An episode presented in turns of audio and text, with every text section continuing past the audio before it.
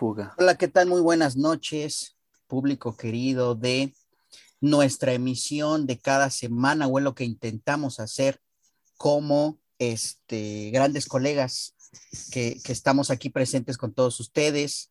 Muy buenos días, muy buenas tardes o muy buenas noches, dependiendo del horario en el cual nos vean. Sean bienvenidos a una nueva emisión de Punto de Fuga o en Contexto. Como es costumbre, me encuentro con mi amigo y colega Adán. ¿Cómo estás, Adán? Muy bien, aquí listo para esta plática de esta semana. Muy, muy, muy interesante, la verdad. Este, previamente mencionamos los temas y me parece un tema bastante, bastante bueno. ¿Tú cómo te encuentras, Eros? Muy bien, muy bien, Adán. Este, como cada semana, es un gusto estar aquí de nueva cuenta contigo.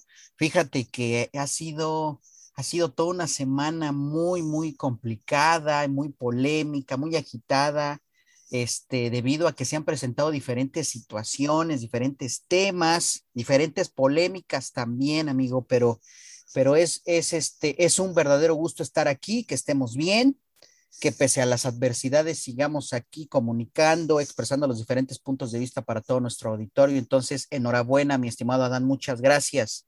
Fíjate que quería iniciar este conversatorio con un tema bastante polémico, pero que es necesario tocar, que es la interrupción voluntaria del embarazo, o mejor conocido como aborto.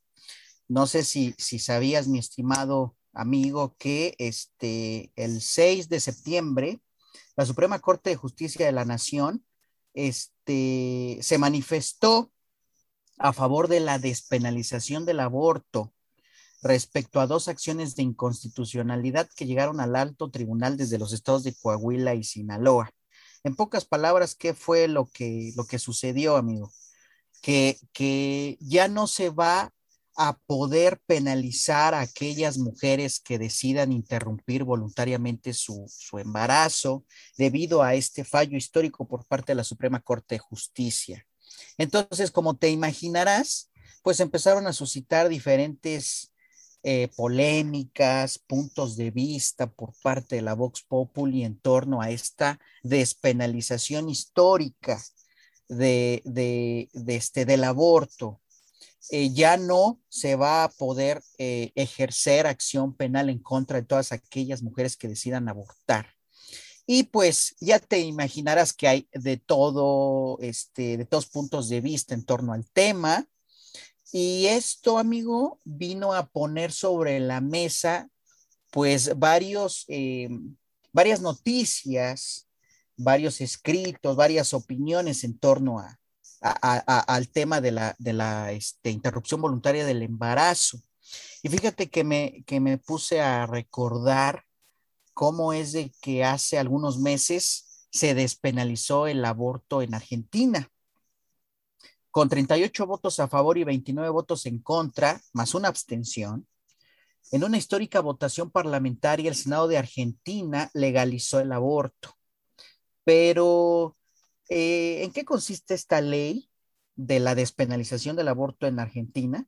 Pues bueno, en pocas palabras, obliga al establecimiento médico a responder a la interrupción del embarazo en un plazo máximo de 10 días corridos a partir de que la persona solicita eh, la atención médica. Cualquier conducta que, que, entorpezca o demore esta prestación del servicio por parte del, del personal médico este, será penalizado cualquier entorpecimiento o negación, si es que fuera el caso, este, será penalizado con prisión desde tres meses hasta un año.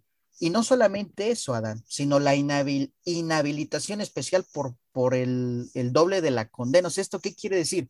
Que ningún médico en la Argentina se va a poder negar a, este, a no practicar un aborto, ¿no? Entonces, pues obviamente eh, hay gente que está a favor, hay gente que está en contra, pero de la misma manera me, vino a la mente este, este caso, amigo, de, de, María del Valle González López, que fue una persona, una joven, realmente muy, muy joven, que, que recurrió a un aborto legal en la Argentina y, y, pues desafortunadamente este, perdió la vida. Porque, pues bueno, resulta que, que la joven eh, recurrió al misoprostol para, para inducirse un, un aborto y pues desafortunadamente su organismo tuvo una complicación o una reacción adversa al medicamento y, terminó perdiendo la vida. Pero bueno, para no extenderme más, amigo, ahorita con toda esta polémica de que si sí se está a favor, de que no se está a favor, al contrario, se está en contra, de que lo más sagrado es la vida, de que no deben de imperar intereses eh, políticos, económicos o inclusive ideológicos por parte de las personas que no deben de juzgar a todas aquellas que, que deciden recurrir a un aborto. ¿Tú qué piensas al respecto, Adán? ¿Cómo ves la situación? Bueno, para empezar, eh, este programa, este programa, eh, pues prácticamente que es, es un programa de opinión entre tuyo y mía. Sin embargo, la primera parte que nos dirían es, no somos mujeres para poder hablar de ello, no, no lo somos. También reconozco que vivimos en un país muy conservador, también ese es otro de los problemas. Sin embargo, bajo mi punto de vista, como padre, como hijo y como hermano, yo estoy de acuerdo en que el proceso del aborto sea legal siempre y cuando no sea utilizado como un método anticonceptivo. Ok. Y, yo sé que así que nadie debe de ser juzgado por sus acciones, nadie debe de ser juzgado por las decisiones que toma sobre su cuerpo. Sin embargo, como lo menciono, como padre, yo sé que debo de, debo de entender esta situación. ¿Por qué? Y lo voy a poner con un ejemplo muy claro con el cual eh, a los pasos de los años yo pensaba de una manera diferente, pero con este ejemplo me abrieron los ojos y me di cuenta que el aborto en México debe de ser legal. ¿Por qué? Soy padre de una niña de dos años. Ajá. Y me imagino la situación con la que me la plantearon. Imagínate que tu niña, en este caso mi niña, tiene, tenga 15 años y se embarace de un chavito de 15, 16 años que no ha terminado ni la secundaria. Yo como padre estaría de acuerdo en una interrupción médica? Obviamente sí. Y que sea de manera legal, perfecto para mí. Que sea una manera segura, mucho mejor para mí como padre y mucho mejor para la vida de mi hija. Yo sé que un bebé, como lo dicen, no te detiene el mundo, no. Pero sin embargo, a esta edad, te deja de, te, detiene experiencias, te, detiene eh, muchísimas cosas a lo que me... tienes que ser muy responsable, muy maduro para poder tener un hijo. A mis 28 años me costó ser padre, imagínate. Entonces, imagínate qué tan pesado sería para un joven o una jovencita de 15, 16 años. Sin embargo, reconozco que no es la única situación en la cual el aborto debería de ser legal. También existe la, la, violencia intrafamiliar, donde los padres familiares abusan de sus hijos. También está las violaciones en, cuestión de las calles, cuando hay. Otra de las cosas, en las zonas marginadas donde existen las violaciones también. De hecho, me, ahorita que menciono esto, me acordé de un caso, es un pequeño paréntesis, en la cual eh, en algunos estados donde hay zonas indígenas, hubo una situación en la cual a, a las personas indígenas les pusieron el DIU sin darles a saber. No sé si en algún momento escuchaste esa noticia. ¿Cómo no? ¿Cómo no, amigo? Y ahí estamos inclusive hablando de una violencia que es practicada en muchos hospitales de México, pero que es, es invisibilizada, que es la violencia obstétrica. Eso es un caso de violencia obstétrica, amigo. Sí, sí, recuerdo. Bueno, entonces, ¿qué es lo que yo pienso? Pienso que pienso que en México el aborto debería ser legal y practicado de una manera segura. Sin embargo, reconozco que una intervención médica nunca es seguro. Siempre hay un riesgo. ¿Tú qué piensas, amigo, respecto a esto? Bueno, primeramente, amigo, este, eh, te agradezco bastante tu punto de vista tan neutral y tan, tan consciente, yo diría, porque eres muy respetuoso en torno a, aquellas personas que sí van, que sí están a favor del aborto. Y eso es muy importante que alguien lo, más como hombre, ¿no? Porque es un tema muy polémico. Entonces, tal y como mencionaste muy atinadamente al inicio de tu intervención, a lo único que estamos haciendo nosotros es, es exponer nuestros puntos de vista. ¿sí? De ninguna manera nosotros debemos de ser visto como, pues, como, como teóricos en los, de los cuales este, salen verdades absolutas. Claro que no.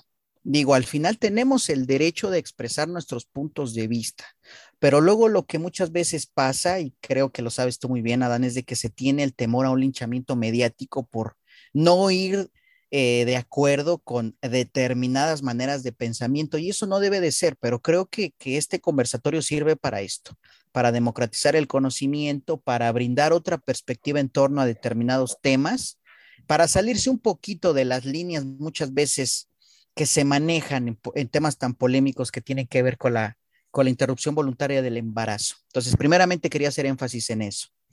En segundo lugar, mira, Tú acabas de mencionar varios aspectos muy importantes. Yo creo que se va a hablar o se va a tomar una postura del aborto respecto al contexto que se esté viviendo, respecto a la vivencia o a la experiencia que la persona esté teniendo en esos momentos. Porque obviamente no va a ser lo mismo un aborto inducido como método anticonceptivo a un aborto inducido por una, por una violación por un abuso sexual. O sea, ahí estamos hablando del contexto. No podemos generalizar y no podemos decir que, todos los abortos son practicados o van a ser practicados por las mismas circunstancias o las mismas razones, ¿no? Entonces me parece muy atinado de tu parte que hayas dicho eso porque yo, yo concuerdo contigo. Si, por ejemplo, mencionas el caso de tu hija, o sea, ya siendo padre, ¿sí? Que en determinado momento tu hija salga embarazada o que, o que en el peor de los casos tocamos madera, que, este, que sufra un abuso sexual por parte de un, de un, maniático y que resulte embarazada, ¿no? Obviamente tú como padre vas a querer que tu hija recurra a una, a una interrupción voluntaria del embarazo y que sea el Estado quien se haga responsable de los gastos de ese aborto, ¿no? Entonces, pues sí, obviamente cada quien va a hablar como le va en la feria, ¿no? Entonces, yo también lo que, en, la parte que no concuerdo o que no voy de acuerdo más bien con el aborto, es que se, se practique como un método anticonceptivo, porque entonces, amigo, creo que ahí el Estado tendría que trabajar en la prevención aún más. No basta con repartir eh, preservativos en las escuelas, no basta con ir al, al, seguro, con ir a la clínica para que te regalen los, los anticonceptivos, no. No, no, no, se tiene que hacer una labor de prevención aún más ardua. Se tiene que llevar a cabo talleres, se tienen que impartir materias en las escuelas en donde se les diga a los niños, a los adolescentes, que, el aborto no es cualquier cosa y que para evitar llegar a una interrupción voluntaria del embarazo, primeramente se tendrían que tomar en cuenta el uso de diferentes métodos anticonceptivos. Sí, entonces yo creo, amigo, que, eh, que, en este país en lo que se tiene que trabajar en mayor medida es en la prevención, ¿sí? Porque muchas veces creo yo que nos saltamos esa parte, que, de, de que después de, de, del, este, embarazo no deseado, se recurre directamente al aborto, cuando no debería de ser así.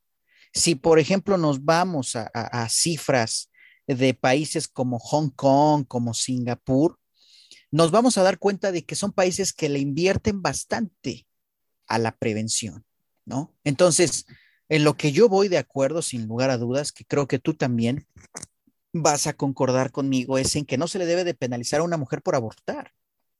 De ninguna manera. Por eso yo celebro el fallo histórico por parte de la Suprema Corte. Pero sigo yo teniendo la idea, amigo, de que lo más sagrado que tiene un ser humano es la vida. ¿Sí? La vida misma es lo más sagrado en sí. Sin vida no hay nada, Adán. Entonces creo yo que, que, que, que, antes de recurrir a, un, este, a una interrupción voluntaria del embarazo, que sería ya el, en, el, en el caso más extremo, primeramente tendríamos que preocuparnos por prevenir un embarazo no deseado. Entonces, es todo un, es todo un caso polémico, amigo, y, creo yo que, que, no se debe de tomar a, la ligera y que también como hombres tenemos el derecho a opinar. ¿Por qué tenemos el derecho a opinar? Porque un, un hijo, este, porque un infante, porque un bebé o como se le quiera llamar, pues no nace por obra del Espíritu Santo, amigo. Se requieren de dos gametos. Se requiere del gameto masculino y se requiere del gameto femenino. Así hablemos de una, de, de una, este, un embarazo mediante una intervención in vitro. Se requieren forzosamente dos gametos para que se lleve a cabo la concepción. Entonces, pues estamos hablando de que también es un tema que les concierne, que les concierne a los hombres, ¿sí? A los varones. Pero pues yo también de la misma forma digo con el caso que hubo de esta, de esta joven en Argentina, ¿sí? No podemos garantizar que todos los abortos, Adán, sean 100% seguros, ¿sí? Esta jovencita falleció porque, porque se indujo un embarazo por medio de, de este medicamento, del, del misoprostol, ¿sí? Entonces, pues desafortunadamente su cuerpo lo rechazó y falleció. Entonces, también quería hacer mucho énfasis en eso, amigo, porque eh, se, se, han manejado versiones de que el aborto es 100% seguro y no es cierto. No. Así se tenga un, un grado muy pequeño de riesgo, pero se tiene y se le tiene que advertir a las mujeres que en determinado momento se sometan a un aborto, que tienen este riesgo aunque sea mínimo, ¿sí? Es un riesgo, es un riesgo mínimo, pero está ahí presente. Entonces, el mejor caso es el de esta persona, el de, el de esta, esta joven argentina, María del Valle. Sí, terminó falleciendo por, por, por este, tomar misoprostol y bueno, se perdió una vida y aún así con aborto, con aborto legal, ¿no? Entonces, y no solamente está eso, amigo, también hay pocas personas que hablan respecto al, al síndrome posaborto. No sé si tú habías escuchado algo al respecto, amigo, pero es, es algo muy delicado que, que, las, que hay determinadas mujeres que, que viven después del aborto, o sea, se ponen mal, tienen repercusiones tanto mentales como físicas. Yo he tenido la oportunidad de platicar personalmente con mujeres que recurrieron a aborto y posteriormente tuvieron síndrome posaborto y caen en una depresión muy fea, ¿sí? Caen en un estado de, de ansiedad, de malestar, de tristeza muy feo. Entonces, eso es algo que tampoco se dice, amigo. El síndrome posaborto es una realidad. Entonces, hay que tener cuidado. Si una mujer decide interrumpir su embarazo, está en su derecho, pero hay que también advertir por las posibles consecuencias que estos abortos eh, pueden traer consigo y también respetar los puntos de vista, amigo. Eso es algo muy importante ya para darte la palabra.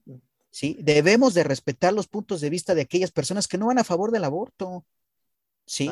Si hay alguna persona que por su religión dice, ¿sabes qué? Yo no estoy a favor del aborto, bueno, ok, tú no estás a favor. Hay algunas otras personas que sí están a favor del aborto, perfecto.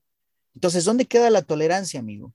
Acuérdate que es imposible eh, lograr la homogeneización del pensamiento. No vas a poder lograr nunca que todas las personas piensen de la misma manera. Y de hecho, Eso es una correcto.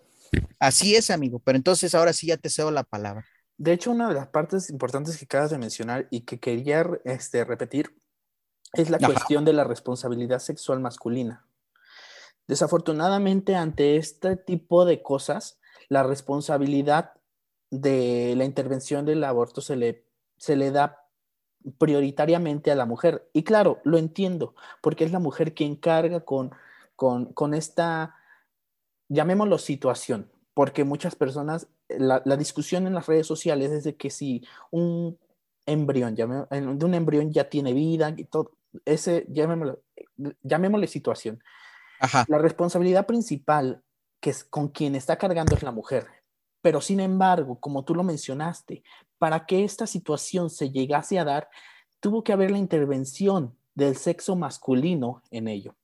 Ahora, ¿qué cuál es la mejor claro. forma de prevenirlo? La, la, mejor forma es dando una educación sexual desde casa, desde las escuelas. Y te voy a mencionar ahorita una anécdota. Eh, durante el tiempo que fui director, tuve una situación de una jovencita de 14 años eh, embarazada. Ok. Eh, como director, te cargas la responsabilidad de, en este caso mío, 180 alumnos, como si fueran mis hijos. Te estoy hablando de hace tres años, cuatro años. Fue una responsabilidad muy, muy grande. Y yo tuve esa sensación de fallo. Tuve esa sensación de fallo porque nosotros practicábamos las pláticas de, temas sexuales, la responsabilidad familiar, la planificación familiar ante los, ah, los alumnos y me doy cuenta que que muchas de las personas de los padres, porque así se vienen, así no lo vieron, se vinieron a expresar de nosotros. Los, los padres de alumnos, porque ni siquiera de la alumna, los padres de otros alumnos, piensan que fue nuestra culpa como escuela el no brindarle la educación necesaria a la niña para que no estuviera embarazada.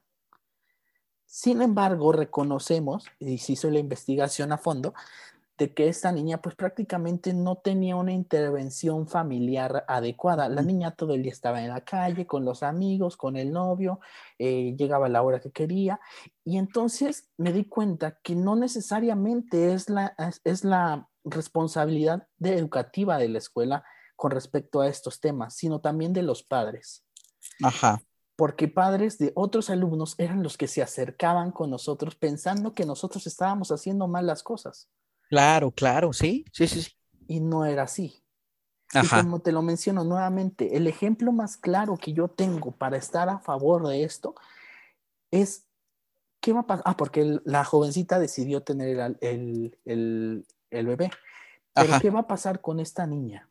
Y, y, perdón por lo que voy a decir, pero ¿qué va a pasar con esta niña? Que a sus 14 años, y no muy brillante en la escuela, perdón por lo que estoy diciendo, no muy brillante en la escuela, eh, tuvo esta situación. Ajá. ¿Cuántas cosas no se va a perder? O espero y las llegue a lograr, porque es una responsabilidad mayor el tener un hijo. Es una responsabilidad muy, muy, muy grande. Entonces, me pongo a pensar, si yo a mis 28 años siento que la, responsabilidad de padre es, algo muy hermoso, te lo voy a decir, como padre es algo genial, sin embargo, no creo que todos estemos listos para esto. Claro. Y mucho menos un jovencita o un jovencito de 14, 15 años. Entonces, regresando a, mi punto de vista, la educación sexual no solamente debe de ser patrocinada por la escuela, sino también por la casa. Que los padres brinden una educación sexual a los hijos. ¿Cómo ves, amigo? ¿Cómo no, amigo? Sí, fíjate que con lo que con lo que acabas de decir aquí al final de tu intervención es algo muy importante, la educación sexual que debe ser brindada por parte de los padres hacia los infantes. Claro que sí. Esa es una de las ideas más importantes y que de hecho yo le iba a recalcar en esta intervención. Y mira, primeramente quería comentar algo. Ahorita que mencionaste en torno a esta polémica que hay respecto a en dónde inicia la vida. Este, ¿cómo se le llama? Se le va a llamar un, este, conjunto de células, se le va a llamar un feto, se le va a llamar un bebé. Mira, la vida, amigo, inicia desde el momento de la concepción. Y eso no, no es un precepto filosófico, no es un precepto religioso. No, no, no. Eso lo dice la ciencia, lo dice, por ejemplo, la embriología.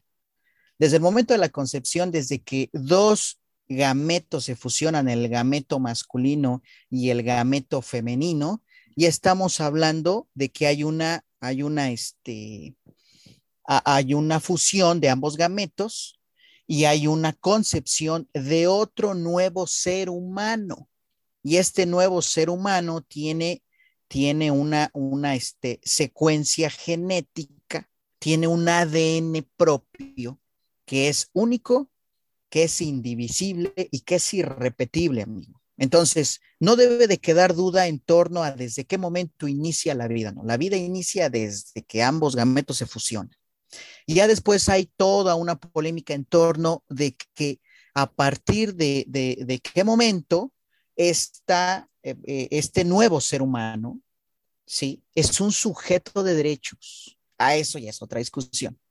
Porque hay mucha gente que luego llega a confundir de no, que, es un, este, no se le puede llamar ser humano, ¿no? Pues entonces, ¿qué es? ¿Es un perro? ¿Es un gato? Es, no, no, no, es un ser humano.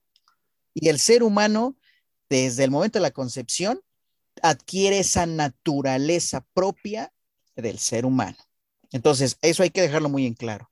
Ya posteriormente hay toda una discusión en torno a lo que te acabo de mencionar. Ah, no, a partir de cuándo tiene derechos, a partir de cuándo es un sujeto de derecho. Ah, ese ya es otro tema y no nos vamos a meter en ese asunto.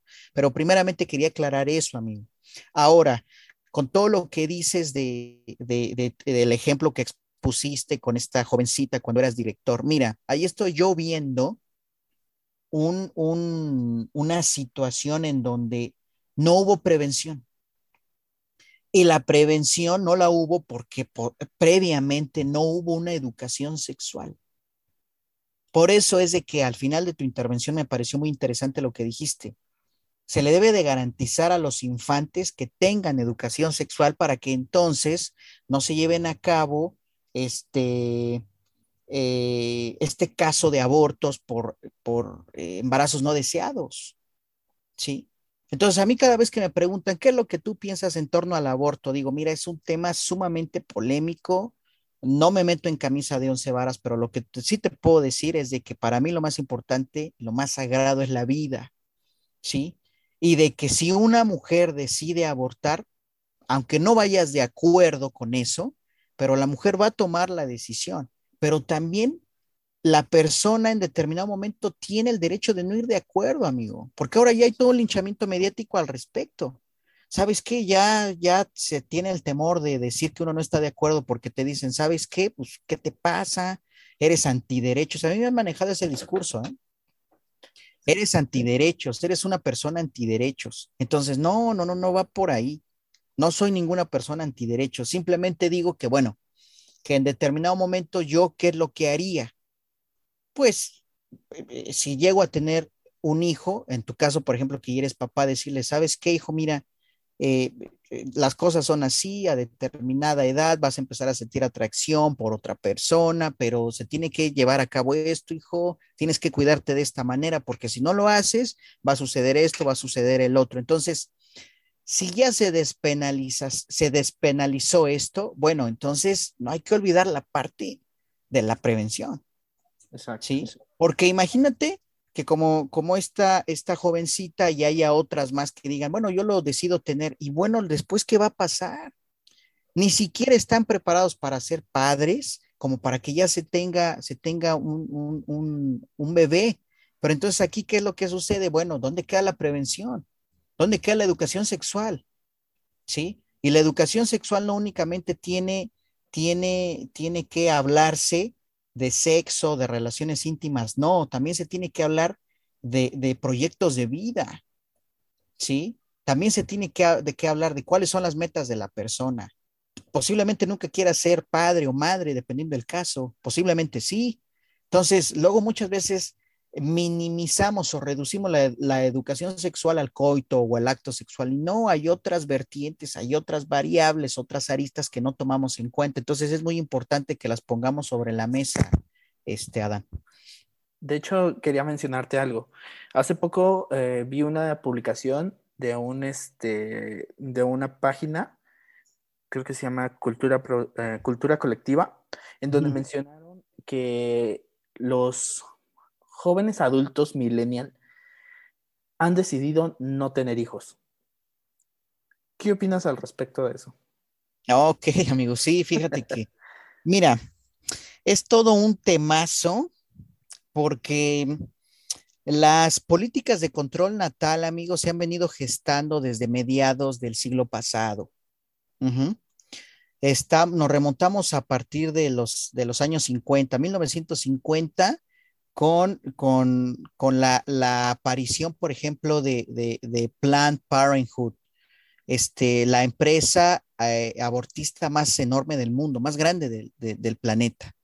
Esta, esta empresa este, fue creada por una activista de ese entonces que se llamaba Margaret Sanger.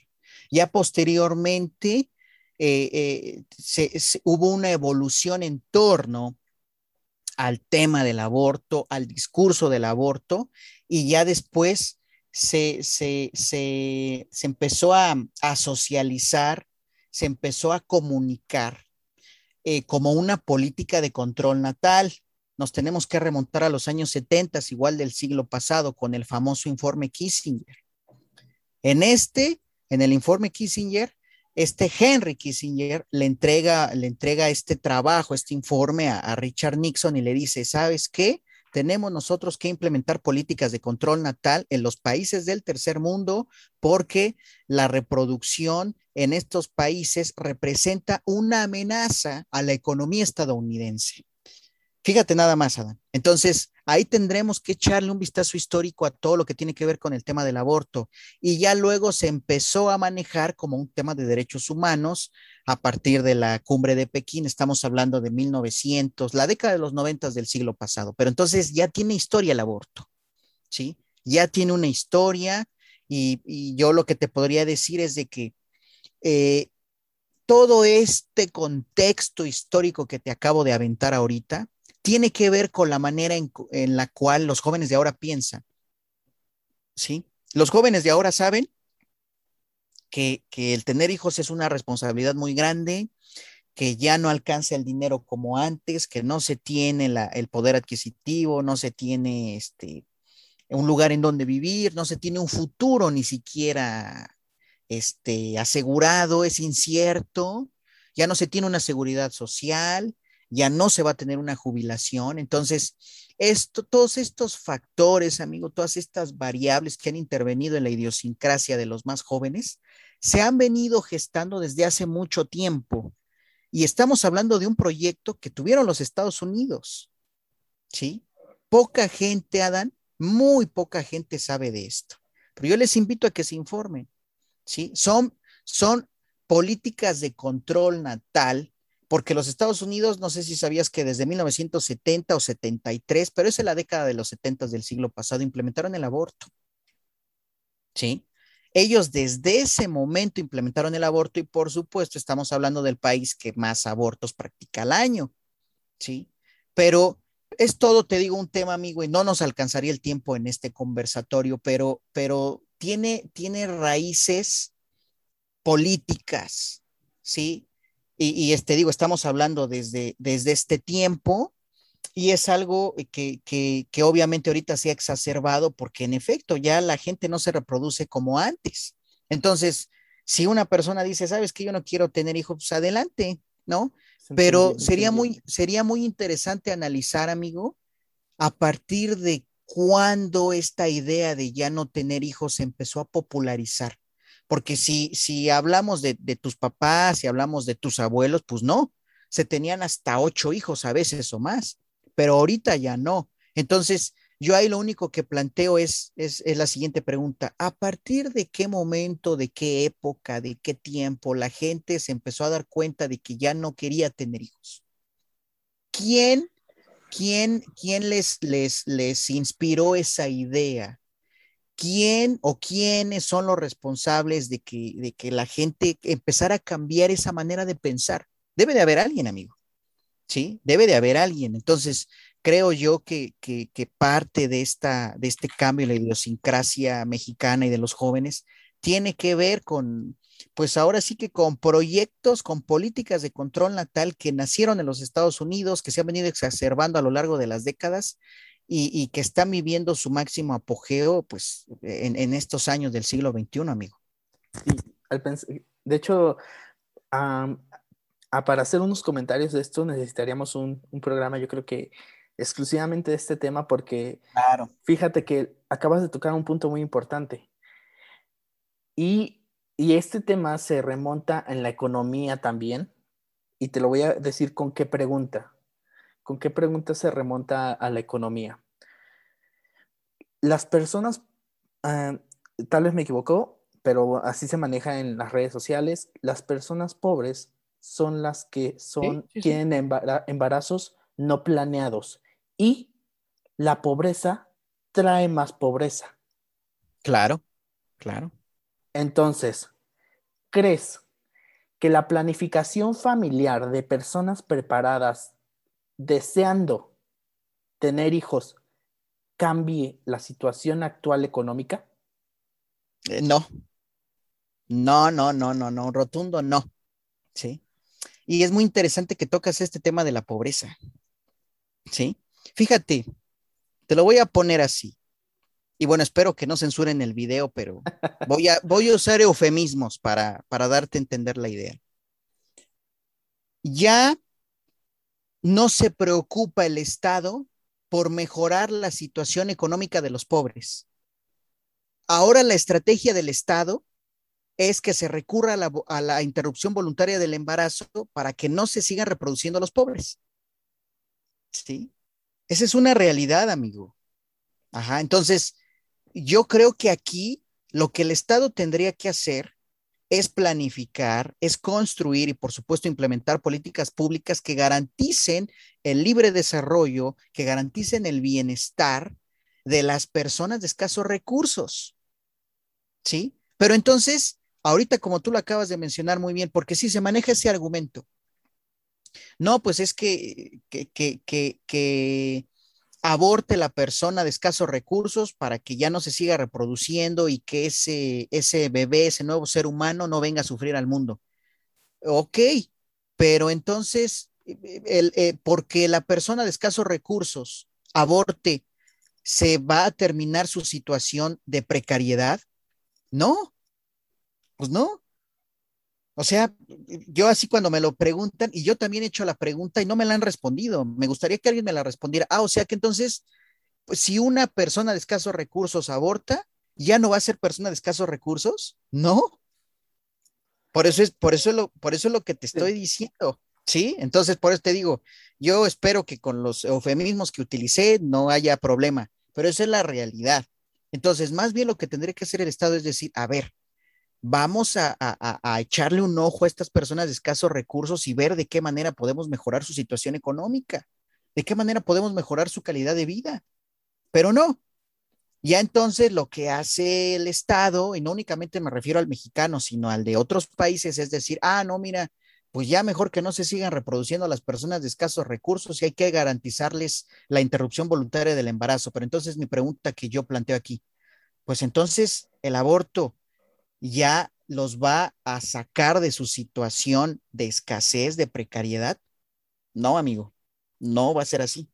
Entonces, esa es otra polémica, pero como tú lo dices bien, nos haría falta uno o dos conversatorios más. Exactamente. Pues con ese comentario vamos a cerrar este tema y quiero mencionarte uno de los temas que han estado claro que sí, ahora sí que en boca de todos en estos últimos días. Como bien sabemos, estamos en temporada de huracanes y nosotros situados en el Estado de México no somos la excepción. En los últimos días se han presentado tormentas eléctricas que han destrozado viviendas, que han destrozado bienes materiales de personas en diferentes partes del Estado de México. Pero una de las cosas que se suscitó y que ahora sí que nos agarró parejo a todos es que el día 7 de septiembre a las 9 de la noche se presentó un sismo de 7.1, este, 7.1, no sé si se le dice grados, no, ¿verdad? 7.1. La escala de Richter, amigo. La escala de Richter, cierto. La escala de Richter. Sí, primero fue 6.9 y luego supuestamente 7.1, pero sí fue la escala de Richter. Y aquí yo, este, como vivencia personal, me gustaría preguntarte, ¿cómo la pasaste? pues mira, amigo, yo, este, para que nuestro auditorio lo sepa, eh, viví muy de cerca la inundación que tuvo lugar el día lunes acá en el municipio de Catepec de Morelos, principalmente la colonia este, eh, Jan González por San Andrés de la Cañada. Fue una, una situación devastadora. Mira, al final, amigo, la naturaleza está reclamando aquello que, que, es suyo. son, son estragos son consecuencias de, muchas acciones por parte de los seres humanos. Ajá. Eh, eh, la casa de mi pareja se inundó, le fui a ayudar el, martes y muy triste, amigo, porque hubo gente que lo perdió todo. Hubo gente que, que literalmente el agua prácticamente los ahogaba. Hubo pérdidas humanas y hubo muchas pérdidas materiales. Pero fíjate que lo que veía en todas partes, Adán, era la basura. O sea, de verdad, eh, eh, amigo, no te imaginas la cantidad de cosas que vi. Vi tinacos, Adán. Vi tinacos, vi troncos, vi, vi llantas. Llegué a ver animales, por ejemplo, vacas. Vi, vi este, automóviles, por supuesto. Eh, pero lo que me, me impresionó ver este, fue, inclusive llegué a ver raquetas, raquetas, raquetas de tenis. Entonces, y, obviamente eh, eh, decenas de desechos plásticos, vasos, bolsas, este, mm, platos, cubiertos, todo lo desechable, ¿sí? Es consecuencia, amigo, también, aparte de que se tiene un pésimo drenaje, de la cultura que se tiene de tirar basura en las calles. O sea, por eso es que te digo que también son consecuencias humanas, amigo, y, no podemos dejar de lado el calentamiento global. Este año ha sido sumamente caótico. Entonces, después de ver eh, toda esta desgracia, de verdad, o sea, se respira la tristeza en esas calles y bueno, el lodazal, horrible, horrible. Y luego el día de ayer, amigo, que tiembla, eh, siete, para las personas que posteriormente vean el conversatorio, el 7 de septiembre que tiembla, ¿no? Ya nada más faltaba eso. Entonces, yo dije, qué, qué complicado, pero pues mira, amigo, yo creo que todo esto tiene que ver con muchas acciones humanas, ¿sí? Por ejemplo, el, el todo este tema, no recuerdo si está bien pronunciado, creo que es el fracking. Es el fracking, es fracking, fracking. Ah. Yo había escuchado por parte de ingenieros, este, ingenieros que tienen que ver, que manejan petróleo y todo este rollo, que el fracking puede repercutir en las placas tectónicas. Es una manera de extracción de crudo y tengo entendido que se escarba de una, así muy profundamente y se inyecta eh, millones de litros de agua a presiones eh, eh, elevadísimas y esto provoca, esto puede provocar que las placas tectónicas en un futuro se vayan alterando. Entonces yo cuando escuché eso dije, Dios mío, yo no tenía conocimiento de ello, pero hubo ingenieros ingenieros químicos o ingenieros petroleros, no sé cómo se les llame, que me dijeron, esto es una realidad, Eros. El fracking ya se está prohibiendo en muchas partes del mundo porque, porque altera el terreno, altera las placas tectónicas y diferentes eh, eh, este, no sé, materiales que hay en el fondo, que hay abajo de la tierra, y eso a la larga puede tener repercusiones como terremotos, ¿eh? Entonces, yo no lo descarto, amigo, únicamente es, fue algo que me comentaron por ahí, pero ya poniéndome a investigar, por eso está tan penado ya en muchos países el fracking, pero bueno, el punto con todo esto, amigo, es de que estamos sufriendo las consecuencias de nuestras acciones como seres humanos con el calentamiento global, con esta, esta desafortunada cultura de tirar basura y pues desafortunadamente pues se perdieron vidas humanas, amigo. Esperemos que no vuelva a temblar, pero creo yo que este es un aviso muy fuerte que nos está dando el planeta y que nos está diciendo, si no le paran, si no dejan de explotar sus recursos, si no dejan a un lado su avaricia, nos vamos a terminar extinguiendo en un futuro, amigo. ¿eh? De hecho, sí. Eh, fíjate que la inundación también estuvo aquí a aproximadamente 15 minutos de donde me encuentro. Eh, lugares, desafortunadamente, la zona donde sucedió esas inundaciones son zonas de pobreza. Zonas donde las casas todavía son de cartón, zonas donde las casas se derrumbaron con las corrientes de agua que hubo. Y es, y es algo muy triste porque desafortunadamente los que más sufren en esta situación son las personas que, pues, que viven en pobreza. Claro. Los pocos, los pocos muebles o muebles que tenían, que de pronto de un, de un día a otro con una lluvia desaparecieron. Como lo mencionas, entre toda esa basura, ¿cuántos muebles de casas no se fueron? Sí, muebles también, cierto. Colchones, amigo. Entonces, aquí eh, hay dos puntos muy importantes que se estuvieron manejando. Uno, eh, el, sistema de drenaje en el Estado de México, eh, de la zona en la que estamos hablando de Catepec, no es de la mejor, no es de la mejor, e incluso el día de hoy se presentaron varias manifestaciones alrededor de esta zona pidiendo a, ahora sí que a los gobernantes invertir en estas, en esta en, esta cuestión de la, de la del drenaje en Estados Unidos. Sin embargo, tampoco podemos adjudicar toda la responsabilidad al gobierno por cuestión de que estas situaciones empeoran por la cuestión de la mala cultura al tirar basura. Exactamente, amigo. Y ahora, lo del fracking me hiciste recordar que durante el gobierno de Enrique Peña Nieto, eh, con la reforma energética, autorizó, autorizó que eh, industrias petroleras de otros países llegaran a México a realizar fracking, ya que, ya que lo recuerdo. Fíjate, ajá. Entonces, eh, no sé si sea esa la situación, la verdad, como lo hemos mencionado anteriormente, no somos expertos, sin embargo, hay algo que el planeta nos está diciendo, que debemos de empezar a cuidarlo. Y fíjate que el día de ayer, el, temblor aquí en la zona donde yo vivo es una zona donde prácticamente los temblores no se sentían. El día de ayer se sintió bastante fuerte, eh, duró más de un minuto. Afortunadamente salimos sin ninguna este, eh, de mi casa salimos sin ningún problema. Eh, bueno, me, encontraba con mi esposa y mi, mi, hija y estaba lloviendo. También, o sea, salimos corriendo y estaba lloviendo. Pero me recordé de otra situación en el 2017, el día 19 de septiembre. Ese día también hubo un, un sismo bastante fuerte aquí en, México. No sé este, si recuerdas el, la escala de Richter que tenía ese entonces. No, de hecho fue, fue de siete y tantos, amigo. Fue de siete y tantos el sismo, pero se sintió como de nueve. ¿Qué estabas haciendo ese día? Fíjate que estaba yo dando clase, amigo, en el del 19, ¿verdad? De septiembre, dices. Sí, yo estaba dando clases ahí en la, en la institución en la cual tú fuiste director. Este, y bueno, no, horrible. Yo pensé que me estaba mareando, dije, ya son los mareos de la edad.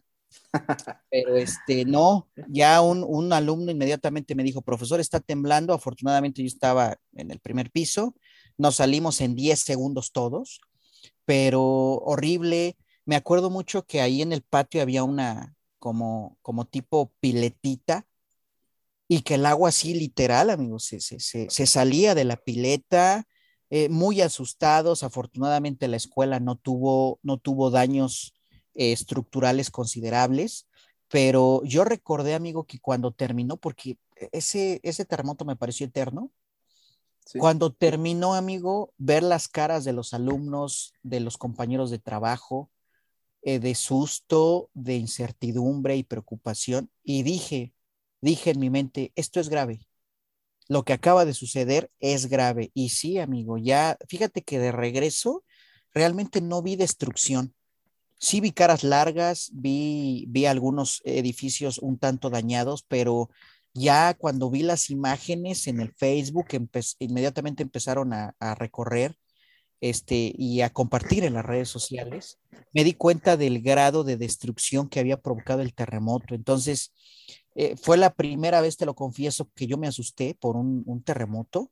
Y el día de ayer igual lo sentí durísimo. Fue, te digo, de 7-1. Primero dijeron 6-9. Y ya luego vi en, en, en, algunos este, portales de información que decía 7-1. Dije, con razón, yo lo sentí muy duro. Entonces, pues hay que estar al pendiente, amigo. Hay que seguir las recomendaciones de protección civil, ya saben, ¿no? A la mano.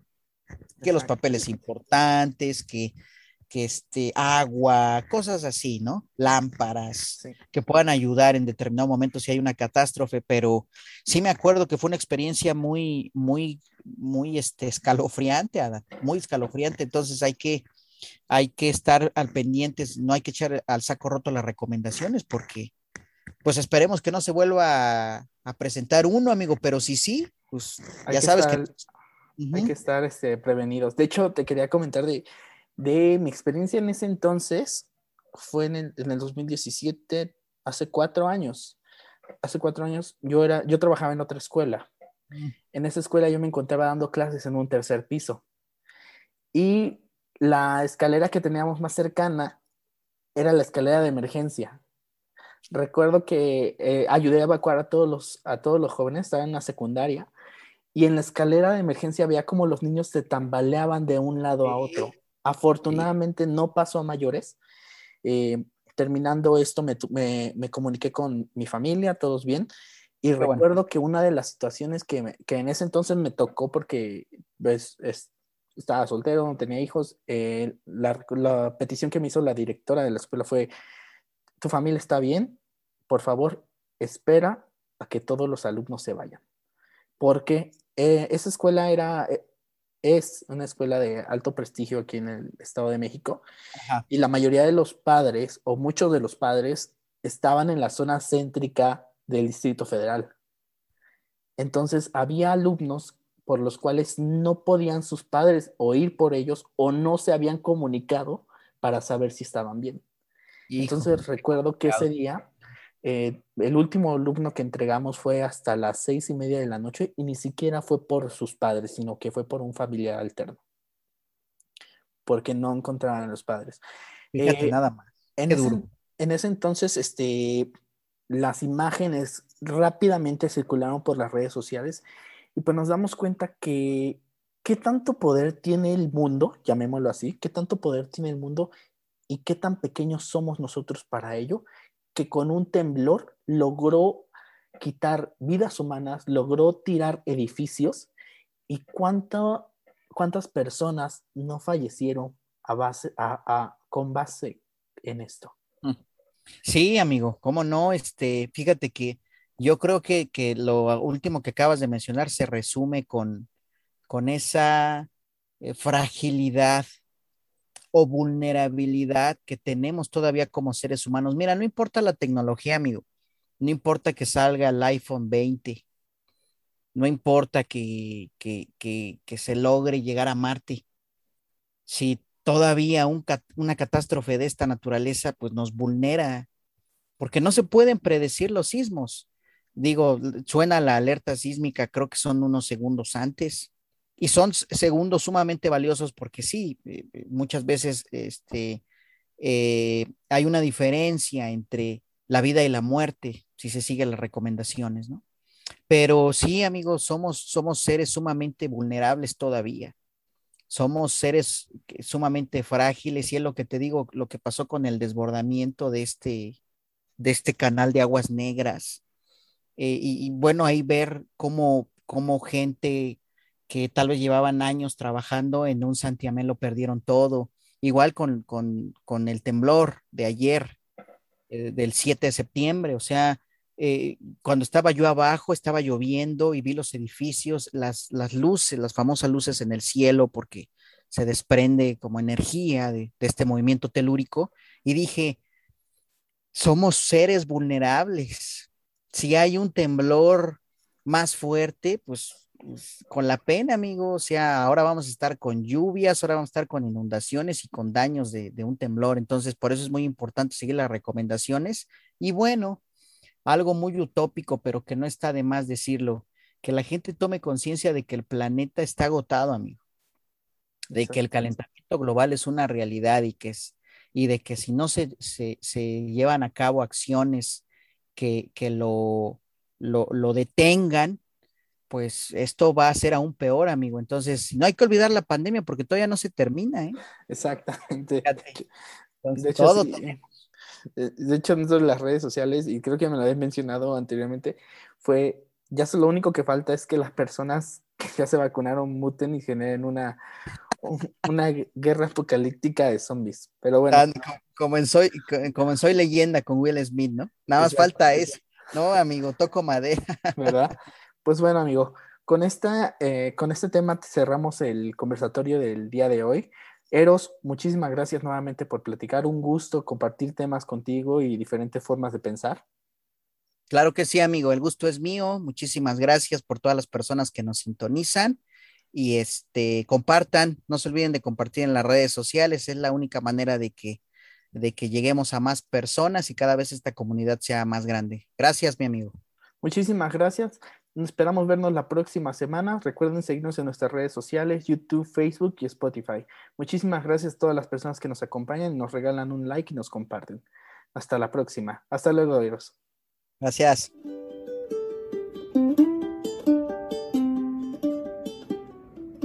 Las opiniones generadas en este programa son exclusivamente de quien las emiten y no necesariamente representan el pensamiento de la sociedad.